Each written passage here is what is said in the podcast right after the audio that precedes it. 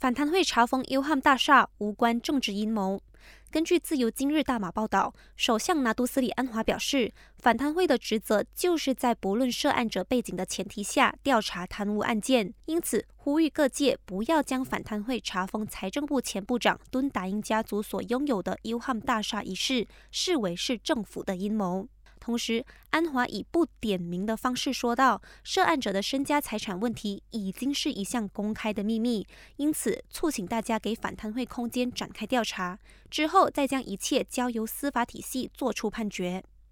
早前，反贪会捣破了一个透过售卖假熏咸牟利的诈骗集团。高级调查主任拿督斯里西山穆丁哈辛表示，反贪会目前也已经确认了七名受害者的身份，并依然在积极追踪其余的受害者。同时，呼吁任何持有案件情报的人士联系反贪会，以协助调查。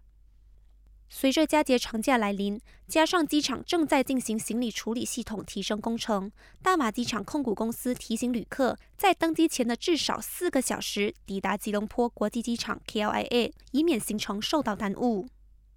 最后来关注气象消息，气象局向东海岸三州发布了黄色降雨警报，预计直到下个星期一二十五号之前，吉兰丹、登嘉楼以及彭亨的儿连突、关丹、北根和云滨将迎来持续降雨。